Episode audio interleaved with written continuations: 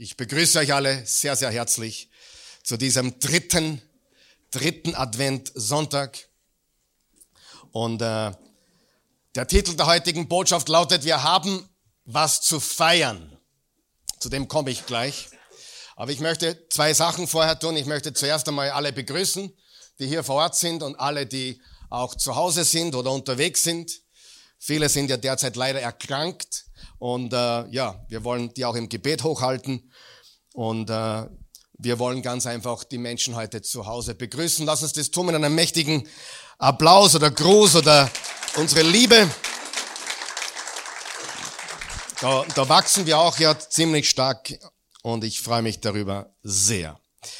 Äh, bevor wir zur Botschaft kommen heute, möchte ich sagen, wir hatten eine wundervolle Weihnachtsfeier eine wirklich wundervolle Weihnachtsfeier. Vergangenen Mittwoch, wir hatten sensationelles Essen, wir hatten gute Gemeinschaft. Es hätte kein weiterer Mensch in diesen Raum gepasst, fast. Es war wirklich bummvoll äh, mit Tischen und, und Erwachsenen. Es war doppelt so viele Leute wie letztes Weihnachtsfest. Es war wirklich ein großes Fest und das freut mich riesig für alle, die da waren. Und ich möchte einfach nur Danke sagen und einfach im Namen auch meiner Familie, meiner Frau, meiner Kinder Danke sagen.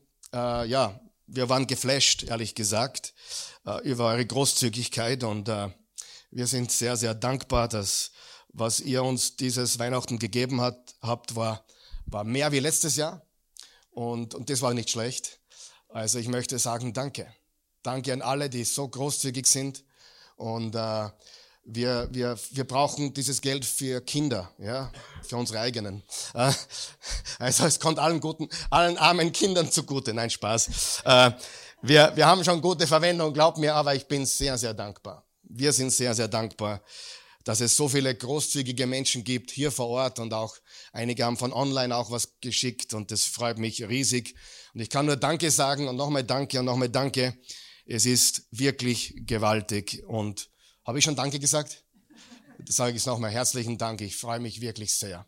Und ähm, ich war Mittwoch so müde, ich war so kaputt. Ich war das ganze Jahr äh, Revue passieren. Ich war auch sehr dankbar, dass ich an diesem Mittwoch nicht wirklich äh, ja, predigen oder lernen musste.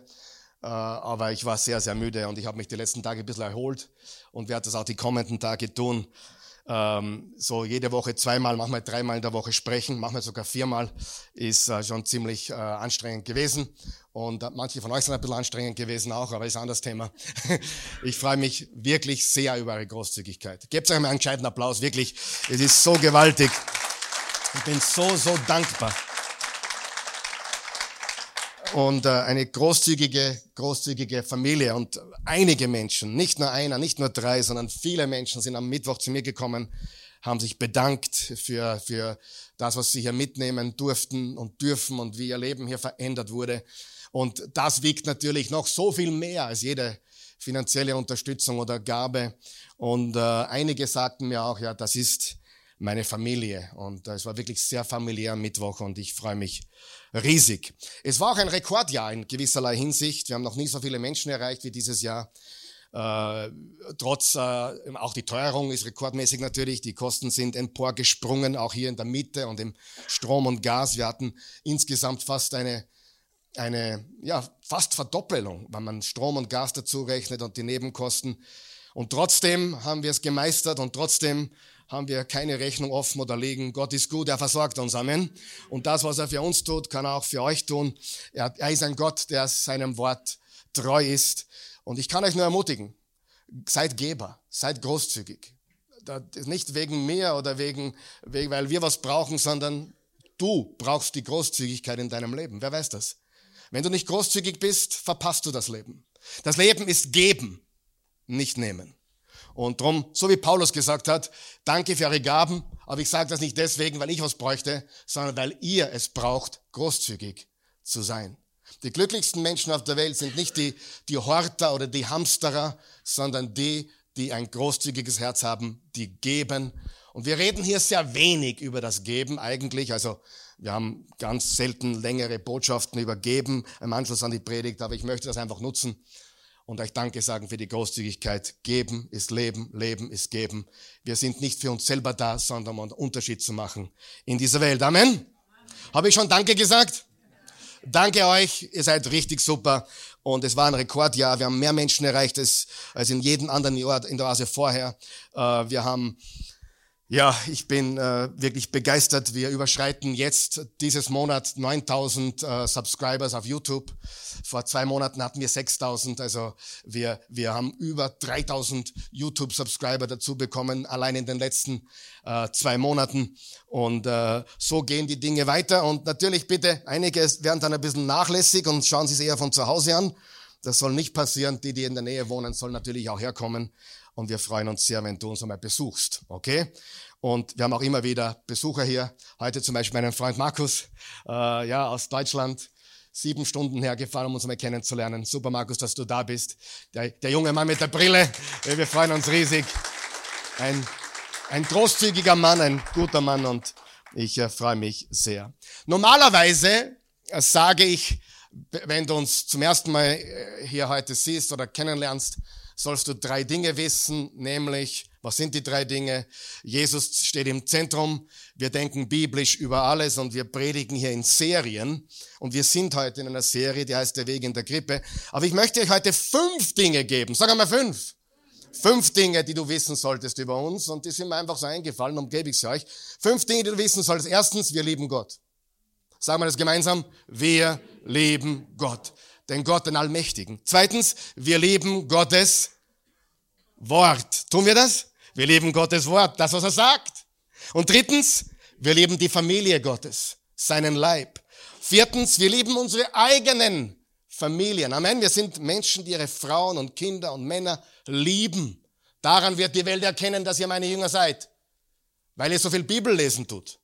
Nein, weil ihr Liebe habt untereinander.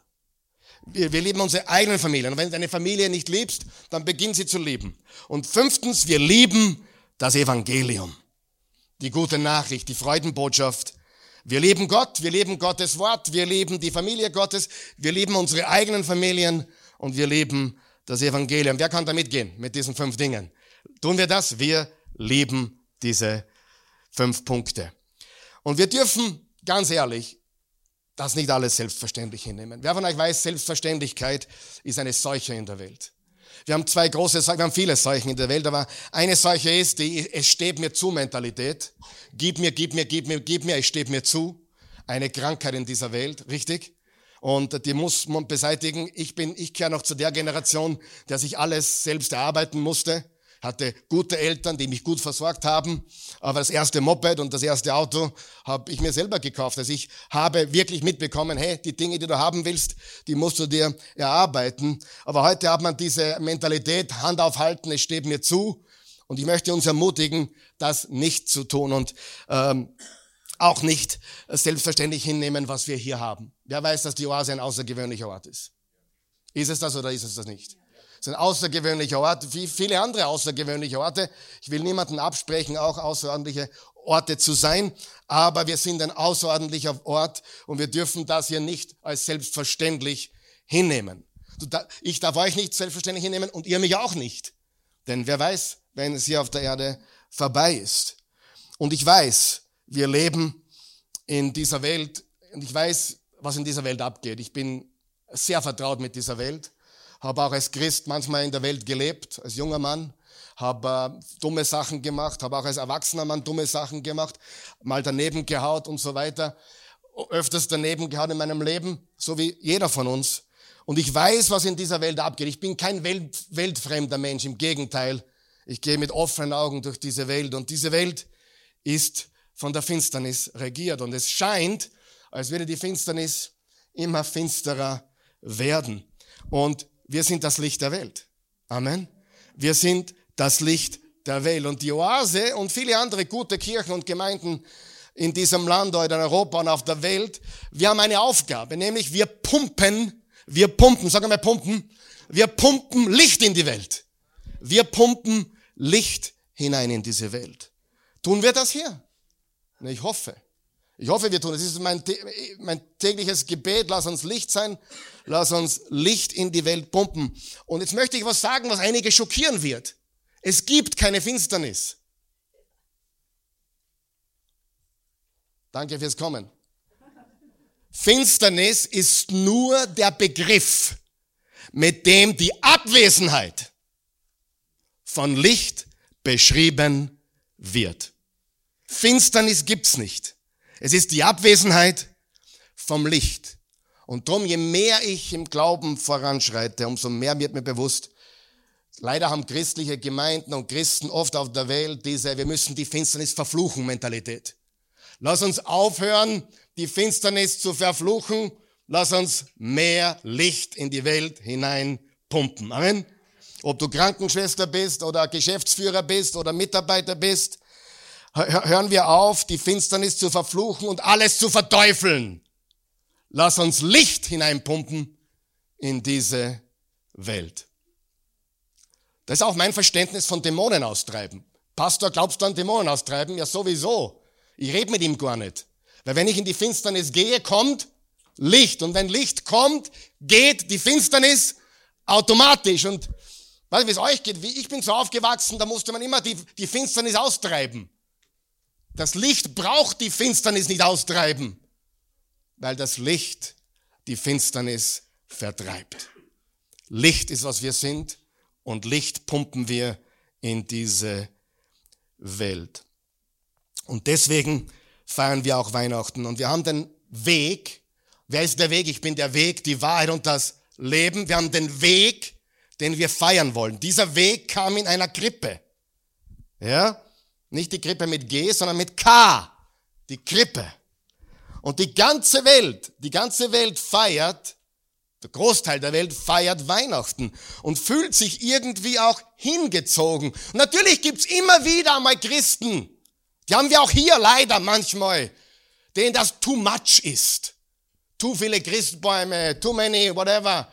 Und das ist satanisch und ich kann dir, habe heute die Zeit nicht dafür. Ich kann dir das Gegenteil beweisen. Nicht wir haben ein heidnisches Fest übernommen, die Heiden haben ein christliches Fest übernommen.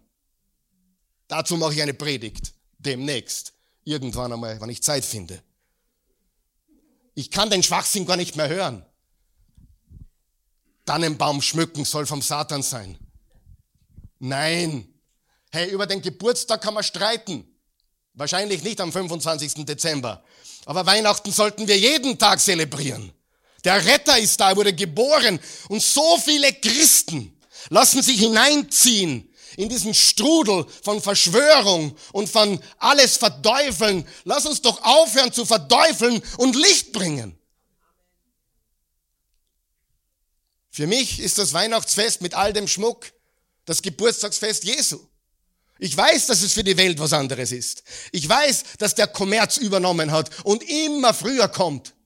Aber deswegen werde ich nicht aufhören, Weihnachten zu feiern. Weil wir haben was zum Feiern, die Geburt Jesu. Und lass uns aufhören, ständig die Finsternis zu verfluchen. Lass uns aufhören, ständig alles gegenzureden. Lass uns Licht sein und Salz der Erde. Lass uns leuchten denn das Licht vertreibt die Finsternis. Und zu Weihnachten gibt es mehr deprimierte Menschen als zu jeder anderen Zeit im Jahr. Es gibt mehr Selbstmorde, nicht einmal annähernd ein weiteres Monat, das so nahe an der Selbstmordrate ist wie der Dezember. Und die Menschen suchen Hoffnung. Und drum halten sie fest an einem Strohhalm.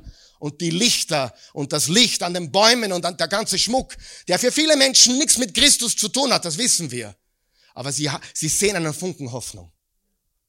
Und wir sollten den Menschen Hoffnung machen und nicht alles kaputt reden und schlecht reden. Amen. Haben wir noch wach. Sehr, sehr wichtig. Man kann über alles reden. Und wir wissen, es gibt Dinge, die, Praktiken, die sind böse. Das ist eh klar. Aber für uns ist Weihnachten die Gelegenheit, die Geburt Jesu zu feiern.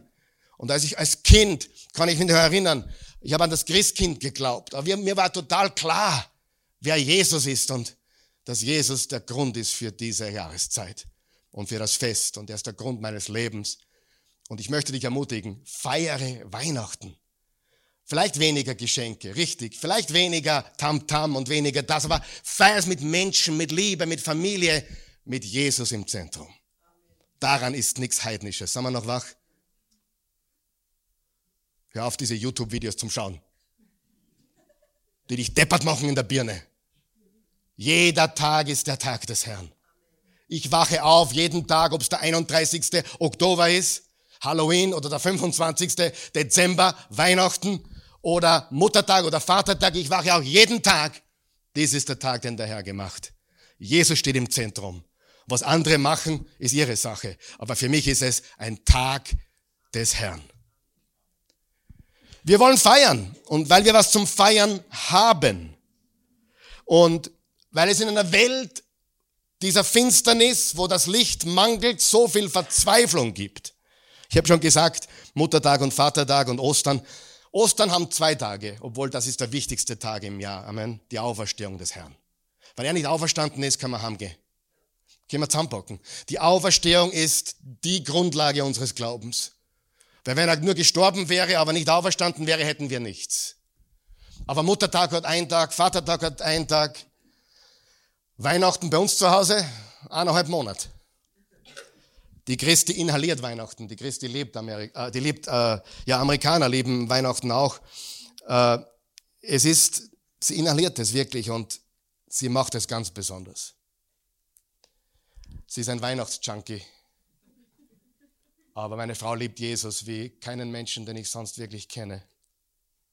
Und ist, sie ist, sie ist eine Geberin. Sie, auch viele hier werden ein Geschenk von ihr bekommen heute, das nächste Mal. Sie gibt, sie, sie ist eine Geberin. Und wir feiern Weihnachten mit allem drumherum, mit Jesus im Zentrum und wir entschuldigen uns dafür nicht. Wir entschuldigen uns dafür nicht. Er ist geboren.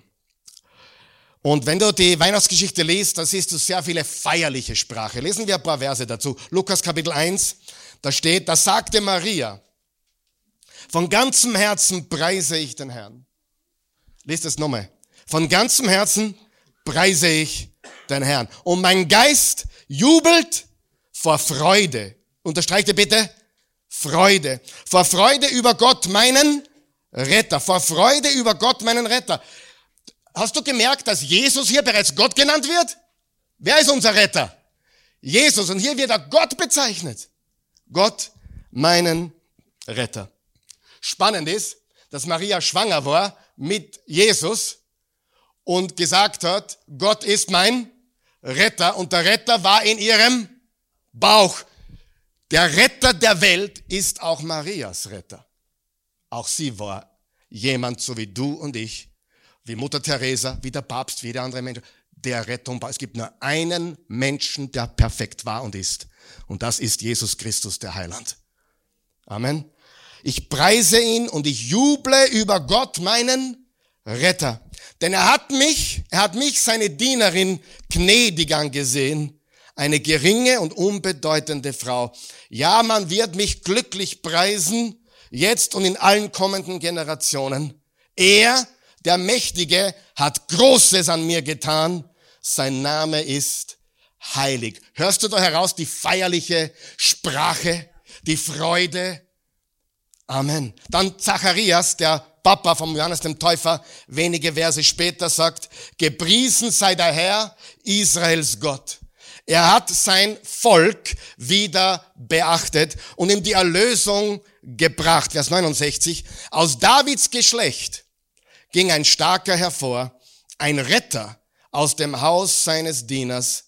So hatte er es uns vor sehr langer Zeit durch heilige Propheten gesagt. Er bezieht sich auf das Alte Testament und die Prophezeiungen auf den Messias. Auch hier wieder die Freudensprache, die, die, die, die feierliche Sprache. Und dann der Engel, im Lukas 2, Vers 14, Ehre und Herrlichkeit Gott in der Höhe und auf der Erde Frieden den Menschen, auf denen sein Gefallen ruht. Und die Hirten im Vers 20, die Hirten gingen dann wieder zu ihren Herden zurück. Sie priesen und lobten Gott für alles, was sie gehört und gesehen hatten. Es war genau so gewesen, wie der Engel es ihnen gesagt hatte. Und auch die Sterndeuter darf man nicht vergessen in Matthäus 2, Verse 10 und 11. Als sie den Stern so stehen sahen, kam eine sehr große Freude über sie. Unterstreicht ihr sehr große Freude. Sie gingen in das Haus und fanden das Kind mit seiner Mutter Maria. Da warfen sie sich vor ihm nieder und beteten es an. Dann holten sie ihre mitgebrachten Schätze hervor und legten sie dem Kind hin Gold, Weihrauch und Myrrhe. Pure Freude. Man sieht beim ersten Weihnachtsfest, bei den ersten Menschen, die mit der Geburt Jesu konfrontiert worden sind, vorher und nachher. Bei der Ankündigung, wo sie schwanger wurde und bei, bei nach der Geburt sehen wir einen gemeinsamen Nenner. Freude, Jubel und Feiern. Amen. Wir wollen Weihnachten dieses Jahr feiern. Was mich so überrascht immer und immer wieder ist Menschen, die feiern gehen, aber nichts zum Feiern haben. Dann kommen sie nach Hause und sind noch kaputter. Ich habe gestern jemanden getroffen, der hat in irgendeiner Diskothek, wo tausend Leute reinpassen, da in Wien im zehnten Bezirk, hat er seinen Geburtstag eineinhalb Tag und Nacht gefeiert. Der hat, der, der hat aus der Wäsche geschaut, fix und fertig. Und dann fragte ich, was du zum Feiern hast. Und er hatte keine Antwort, wirklich. Hey, wenn du nur das Feiern zum Feiern hast, dann bist du ein armer Mensch. Deswegen feiere ich nicht Dinge, die nichts bedeuten. Ich gehe nicht feiern zum Feiern. Aber wir haben jeden Grund, das Weihnachtsfest zu feiern. Amen. Feiern wir jeden Tag? Feiern wir Jesus jeden Tag? Aber wir haben so viele Gründe zu feiern und zu danken. Denn Gott ist gut er hat seinen Retter gesandt in diese Welt für Menschen, die ihm vertrauen und ihm glauben. Pure Freude. Und so wollen auch wir sein, heute Morgen dieses Weihnachtsfest und darüber hinaus. Und wir wollen Weihnachten dieses Jahr als Feier betrachten. Wir feiern Jesus, den Gott gesandt hat als unser aller Retter, der Retter der Welt. Und ich möchte dir jetzt etwas sagen, habe ich heute schon gesagt, ich sage es jetzt noch einmal. Der Kreis, den Jesus zieht, ist größer als der Kreis, den Menschen ziehen. Menschen gehen in jede beliebige Gemeinde. Immer wollen sie einengen. Immer wir die, wir die Kleinen, die Auserwählten. Aber Jesus hat jeden auserwählt, der ihm vertraut.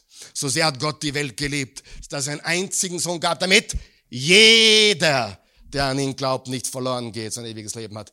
Ohne Einschränkung ist der Kreis größer geworden, nicht kleiner. Amen. Und bin ich böse, wenn ich sage, die meisten Christen wollen immer einhängen? Du bist nicht gut genug, du bist nicht brav genug, du bist nicht heilig genug, du bist nicht in unserem Circle. Aber studier Jesus.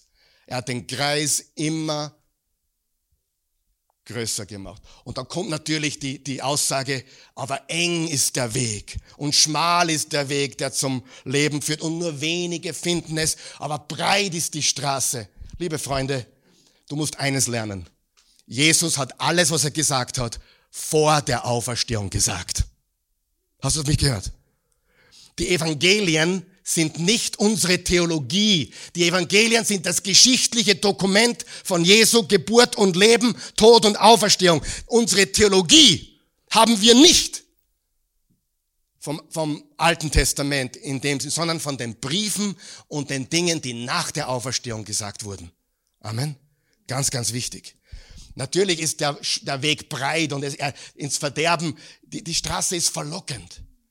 Aber der Weg Jesu ist für jeden Menschen da. Amen. Das ist paradox, er ist schmal und eng, aber gleichzeitig für alle offen. Und zwar für alle, die glauben.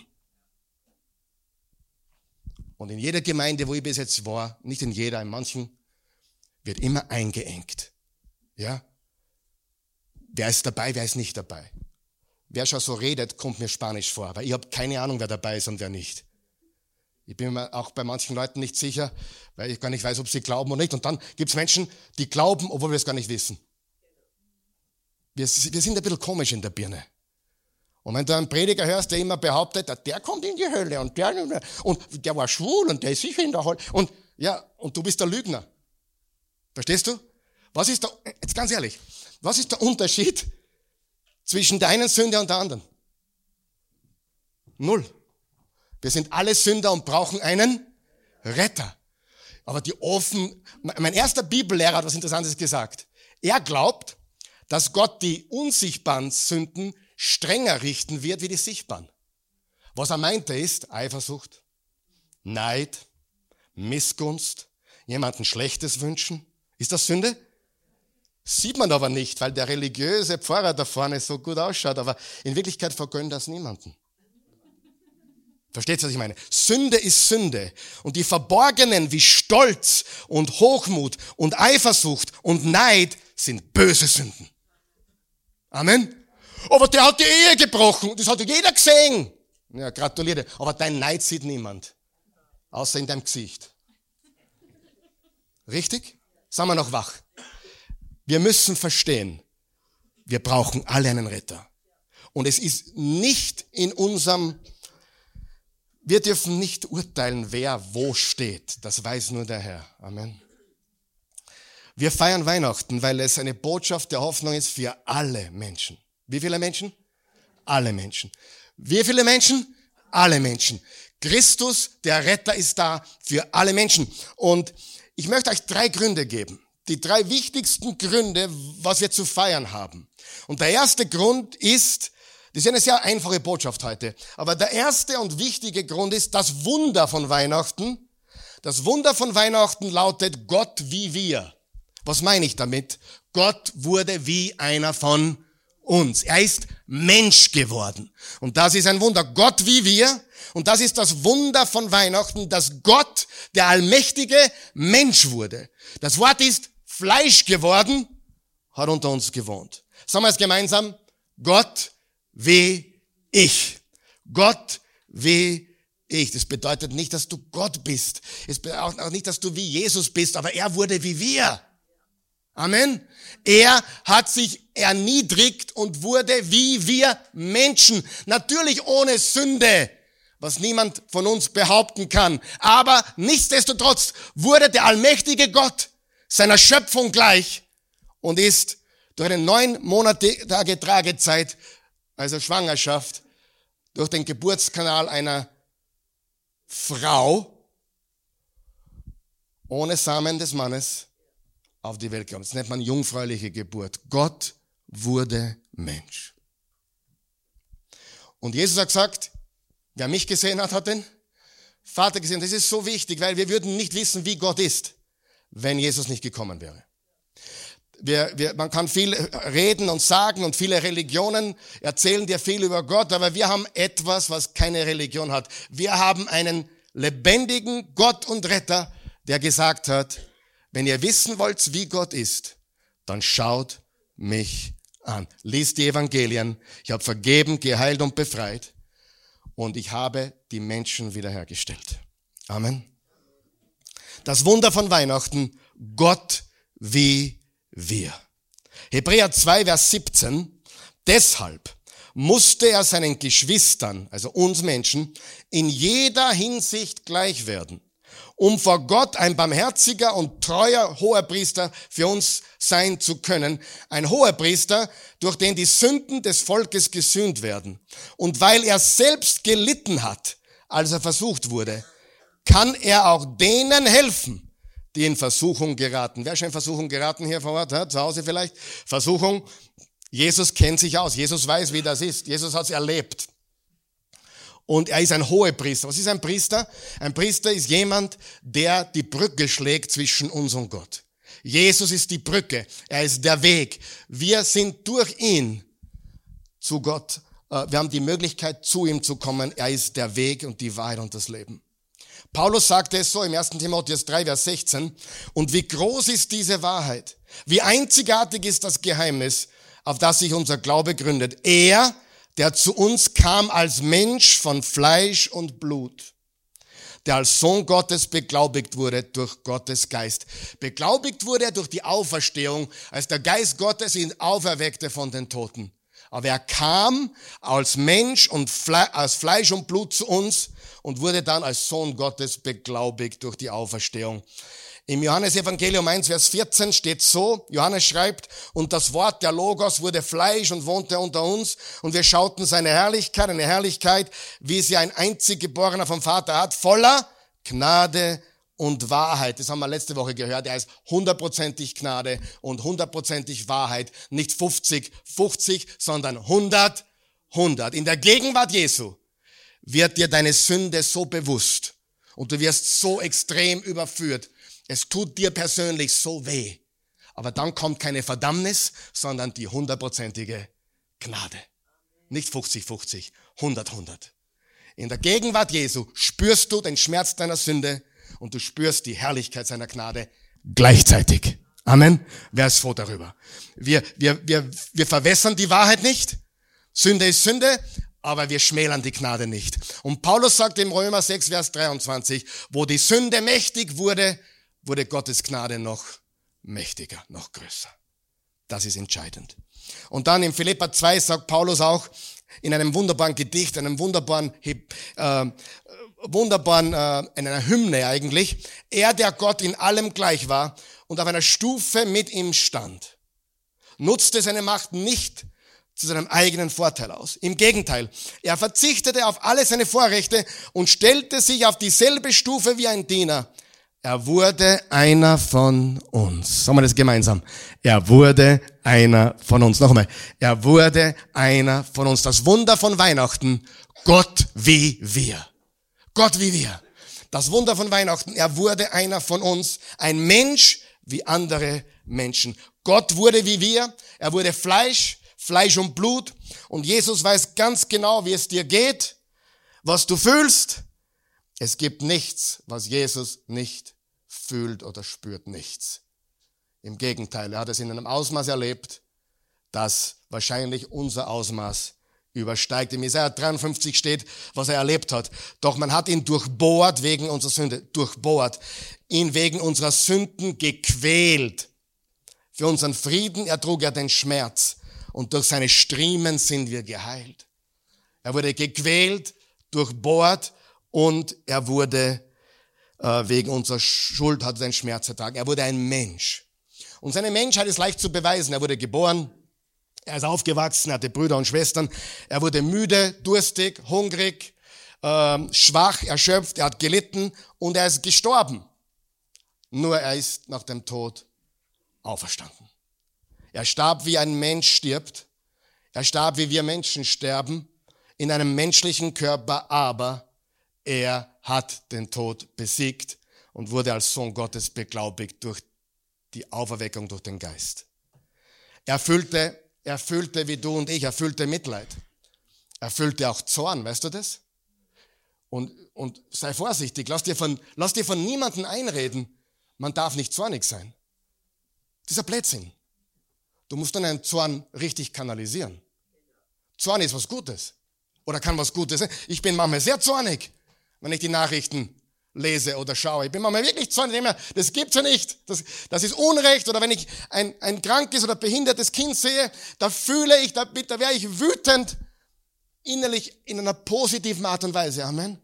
Und wenn ich von Frauen höre, die misshandelt werden oder und so weiter, das erfüllt mich mit Zorn. Jesus kannte diesen Zorn, diesen heiligen Zorn. Er war auch eifrig und er war beunruhigt, er war bewegt. Er war verzweifelt. Er war in Agonie, er war in Trauer, er war in Freude. Jesus erlebte den ganzen, das ganze Spektrum unserer Emotionen wie wir. Alle Emotionen. Er musste auch lernen. Er hat alles niedergelegt. Gott hat sich allem entledigt und musste lernen. Er musste auch denken. Es war nicht einfach so. Er musste die ersten fünf Bücher Mose auswendig lernen.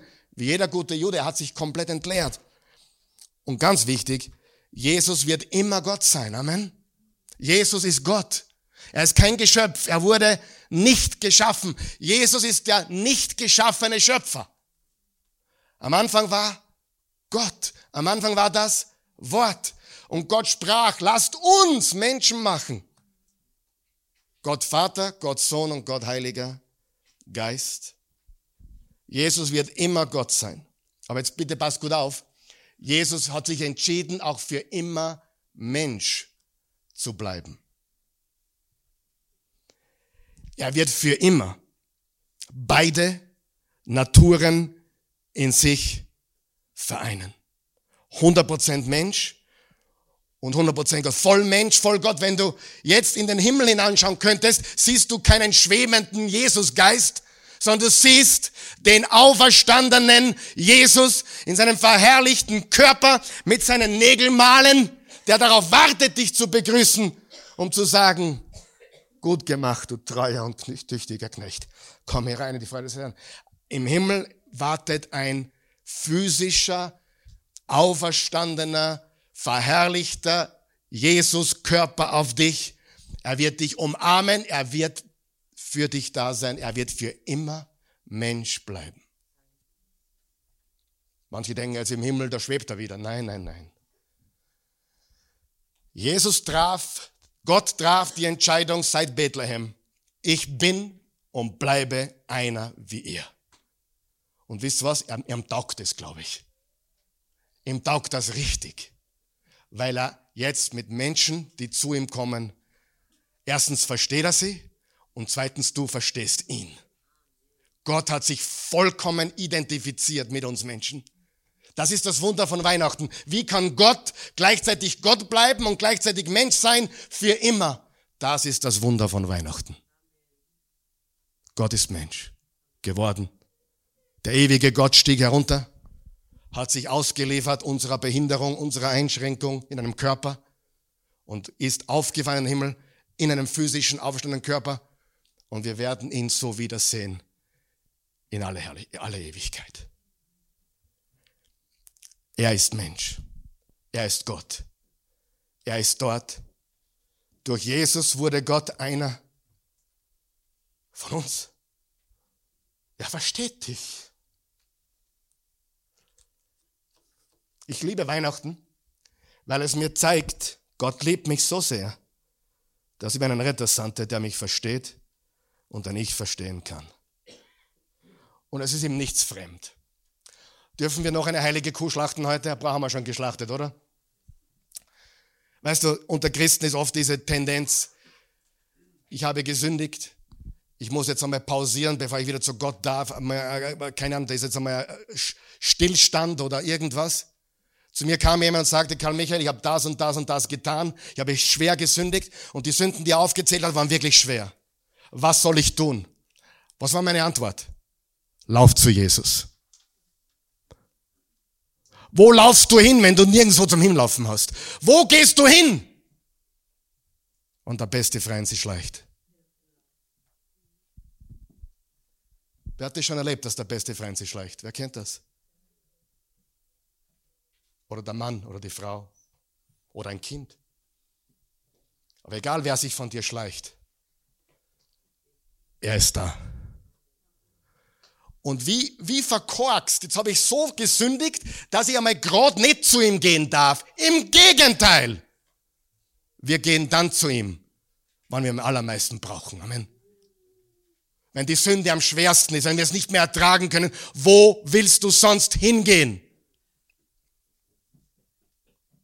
Übrigens das Gleiche, wir erlebt mit, mit unserem Freund, dem David. David, der, der Onkel von Karim, den ihr schon kennt, und den David kennen auch einige von euch. Der David hat mir das erzählt, unabhängig von dem, was ich jetzt erzählt habe. Der David hat mir erzählt, es kam jemand zu ihm und hat ihm diese und diese Sünden erzählt und fragte ihm, du, ich bin so beladen, so, so versündigt, was soll ich tun? Und David hat ihm gesagt, lauf zu Jesus. Er ist der Einzige, der für dich da ist. Haben wir das verstanden? Aber dieses christliche, verkorkste Denken, ich muss zuerst was tun. Ich muss mich zuerst ändern. Ich muss zuerst auf den Knien rutschen. Ja, du musst umkehren, zu ihm hinlaufen. Aber er ist der Einzige, der immer für dich da ist. Amen? Immer. Entschuldigung, dass ich so schreie heute. Einige haben schon Angst, aber keine Angst, ich beiße nicht. Aber wo willst du hinlaufen? Wer weiß, man kann ja nicht an meinen Pastor vertrauen. Wer weiß das? Wer hat das schon erlebt? Du erzählst dem, irgendeinem Pastor was und dann irgendwann einmal Herz wäre irgendwo anders. Richtig?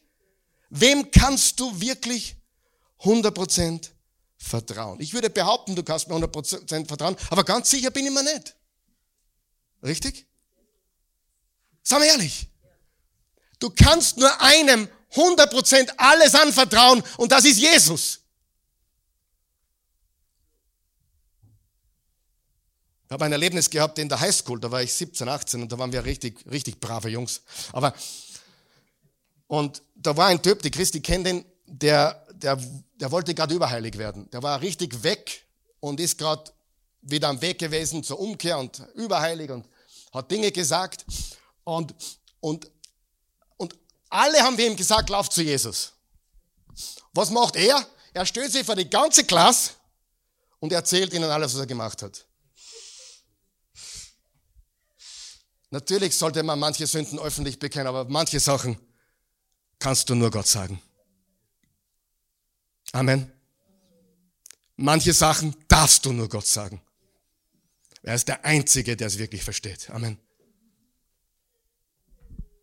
Ja, das ist die Wahrheit.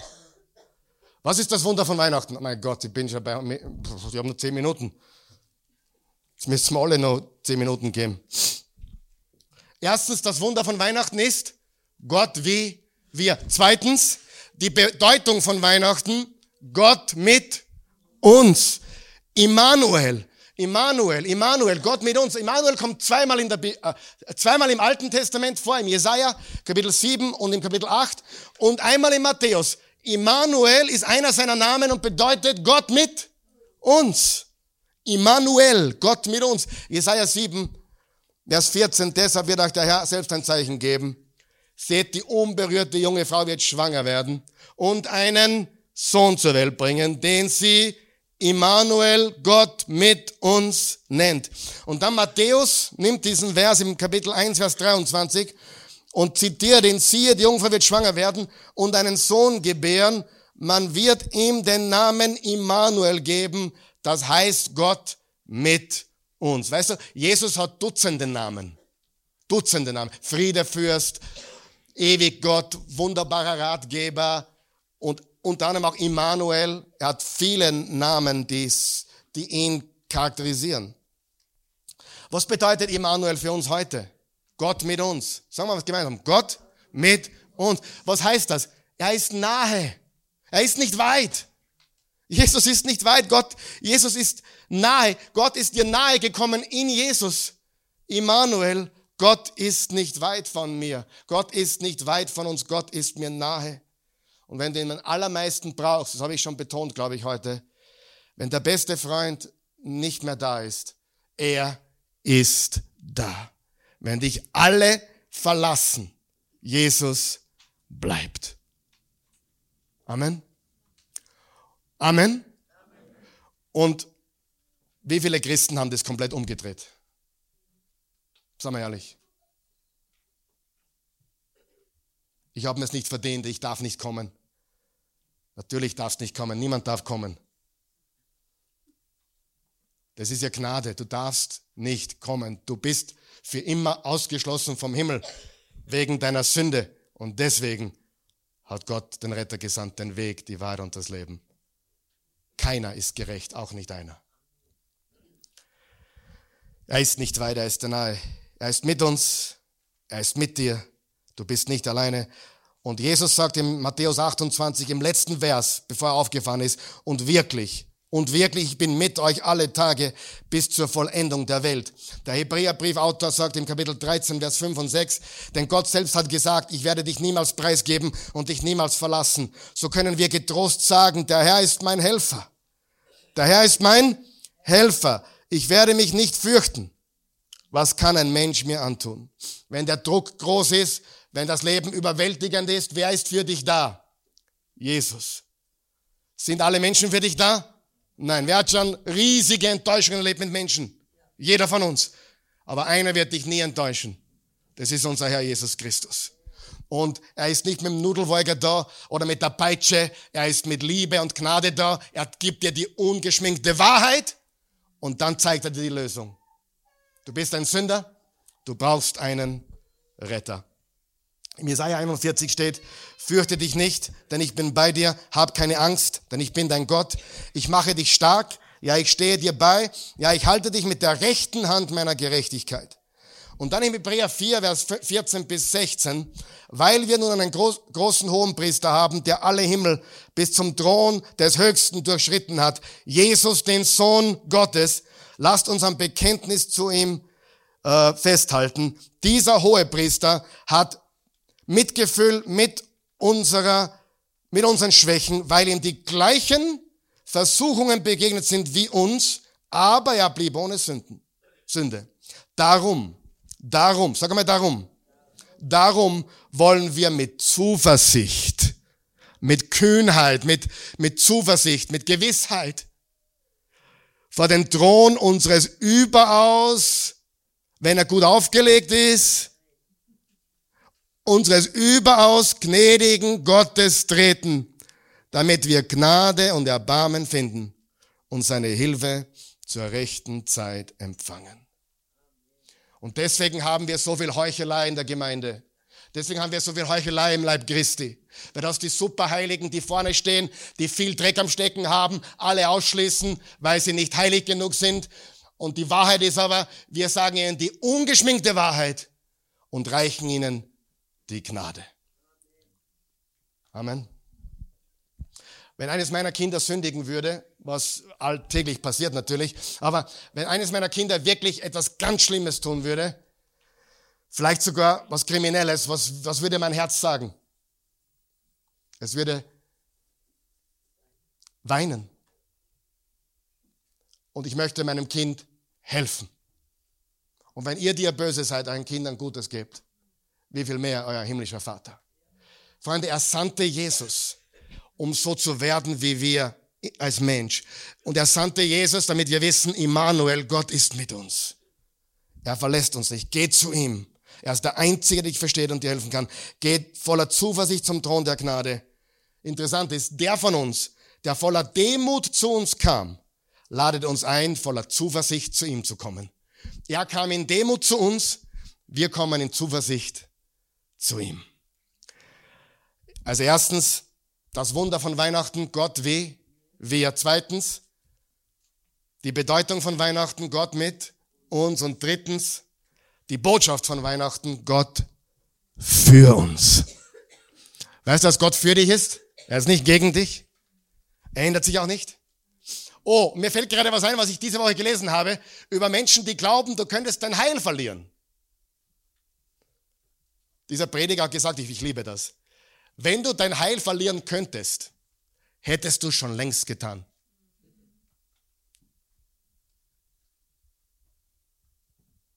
Eine einzige Sünde würde ausreichen.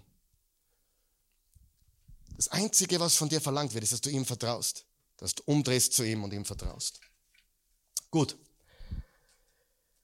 Er zeigt uns, wie sehr er auf unserer Seite ist. Wenn Gott für uns ist, wer kann dann wieder uns sein? Römer 8, Vers 37. 1. Johannes 4. Gottes Liebe zu uns ist darin sichtbar geworden, dass er einen einzigen Sohn in die Welt sandte, um uns in ihm das Leben zu geben. Die Liebe hat ihren Grund nicht darin, dass wir Gott geliebt haben, sondern dass er uns geliebt und seinen Sohn als Sühnopfer für unsere Sünden gesandt hat. Gott zeigt uns das ganze Ausmaß seiner Liebe in einer Person. Wie heißt sie? Jesus. Er sandte ihn als Mensch, weil wir Menschen ihn brauchten. Und Jesus ist Gottes Liebe in einer Person. Und er gibt uns Leben. Und so viele Menschen existieren lediglich, so wenige leben wirklich. Und durch Jesus erhalten wir echtes Leben.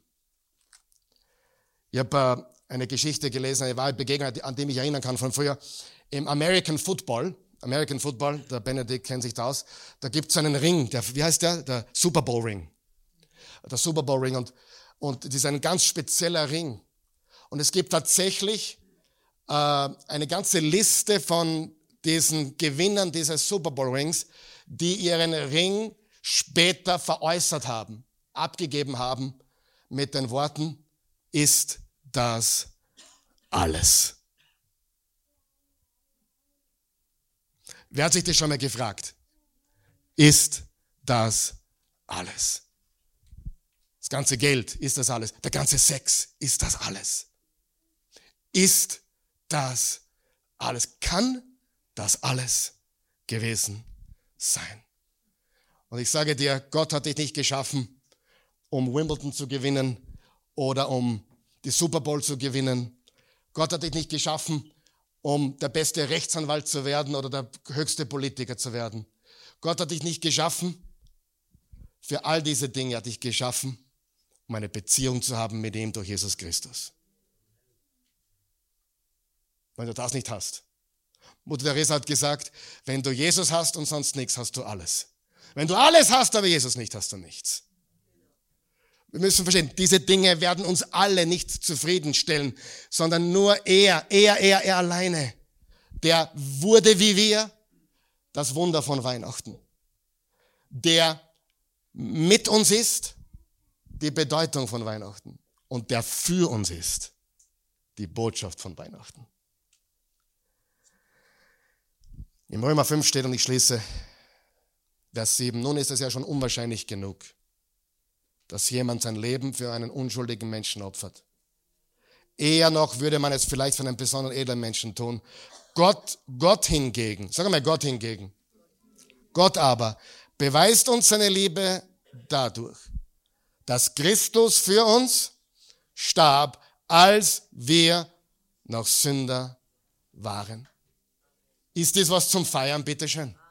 Der Retter kam. Er ist der Einzige, dem wir zu 100% vertrauen können. Und es ist ein Wunder, er wurde wie wir.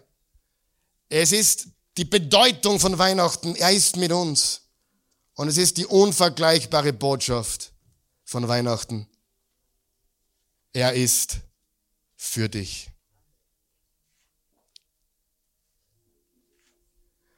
Wenn ich mir heute nicht glücklich predigt habe, weiß ich nicht was. War nicht das Eloquenteste von mir, das weiß ich, aber be besser, besser, bessere Botschaft gibt's nicht. Amen. Eine bessere Botschaft gibt's nicht. Das ist, das ist Jesus, es ist der Retter. Und das muss die Welt hören. Stehen wir auf.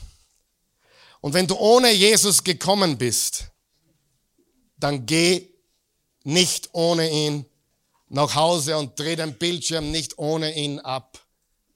Wenn du ohne Jesus gekommen bist, geh nicht ohne ihn. Du, er ist der, der dir was viel Besseres bietet als, als all die Dinge dieser Welt, die so viel Spaß machen für eine gewisse Zeit, aber die so vergänglich sind und letztendlich macht das weltliche Feiern nur kaputter. Deswegen feiern wir richtig.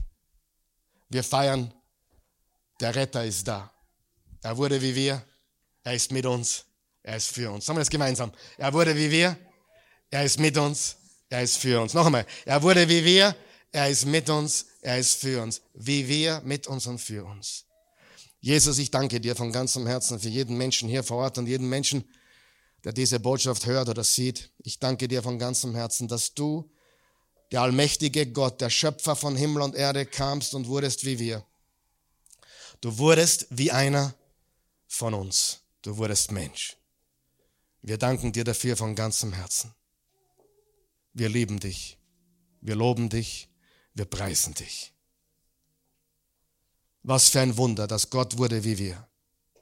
Du Gott wurdest wie wir. Was für eine gewaltige Bedeutung. Gott mit uns. Was für eine gewaltige Botschaft. Gott für uns. Noch einmal, wenn du ohne Jesus gekommen bist, geh nicht ohne ihn. Was Besseres findest nicht. Er ist die Wahrheit. Nimm ihn an. Tu Folgendes. Drück einfach dein Vertrauen aus an ihn. Paulus hat gesagt im Römer 10, wenn du mit dem Mund bekennst, Jesus ist Herr, mit dem Herzen an seine Auferstehung glaubst, bist du gerettet. Johannes hat gesagt, er hat Jesus zitiert, so sehr hat Gott die Welt geliebt, seinen einzigen Sohn gab, damit jeder, der an ihn glaubt, nicht verloren geht, sein ewiges Leben hat. Vertrau ihm, glaub ihm, liefere dich ihm aus. Es gibt nichts Vergleichbares. Es gibt nichts Vergleichbares. Alles andere wird dich enttäuscht zurücklassen, leer zurücklassen und spätestens im Sterbebett kommst du drauf ich habe existiert, ich habe irgendwie gelebt, aber vorbeigelebt an dem, was wirklich wahr ist. Dem, der voller Wahrheit und Gnade ist. Wenn du das möchtest, bete mit mir. Wir helfen dir. Wir beten gemeinsam, guter Gott. Ich komme zu dir. Du bist ein guter Gott. Du bist ein gnädiger Gott. Ich kann dir vertrauen. Und das tue ich jetzt. Du bist wahrscheinlich der Einzige. Oder sicher sogar dem ich vertrauen kann. Ich vertraue dir. Ich glaube dir. Jesus, du bist der Retter der Welt. und jetzt auch mein Retter, weil ich dich annehme als Retter, Erlöser, Heiland, Befreier, Heiler, der mir alles gibt, was ich brauche, um dich zu verherrlichen in diesem Leben hier. Mein Leben gehört dir, Jesus. Ich komme, wie ich bin, weil ich weiß, du nimmst mich, wie ich bin. Und so dunkel es auch ist, du erleuchtest mein Leben. Ich habe das Licht. Jesus dich. Mein Herr, mein Gott. In Jesu Namen. Amen. Amen. Praise Jesus.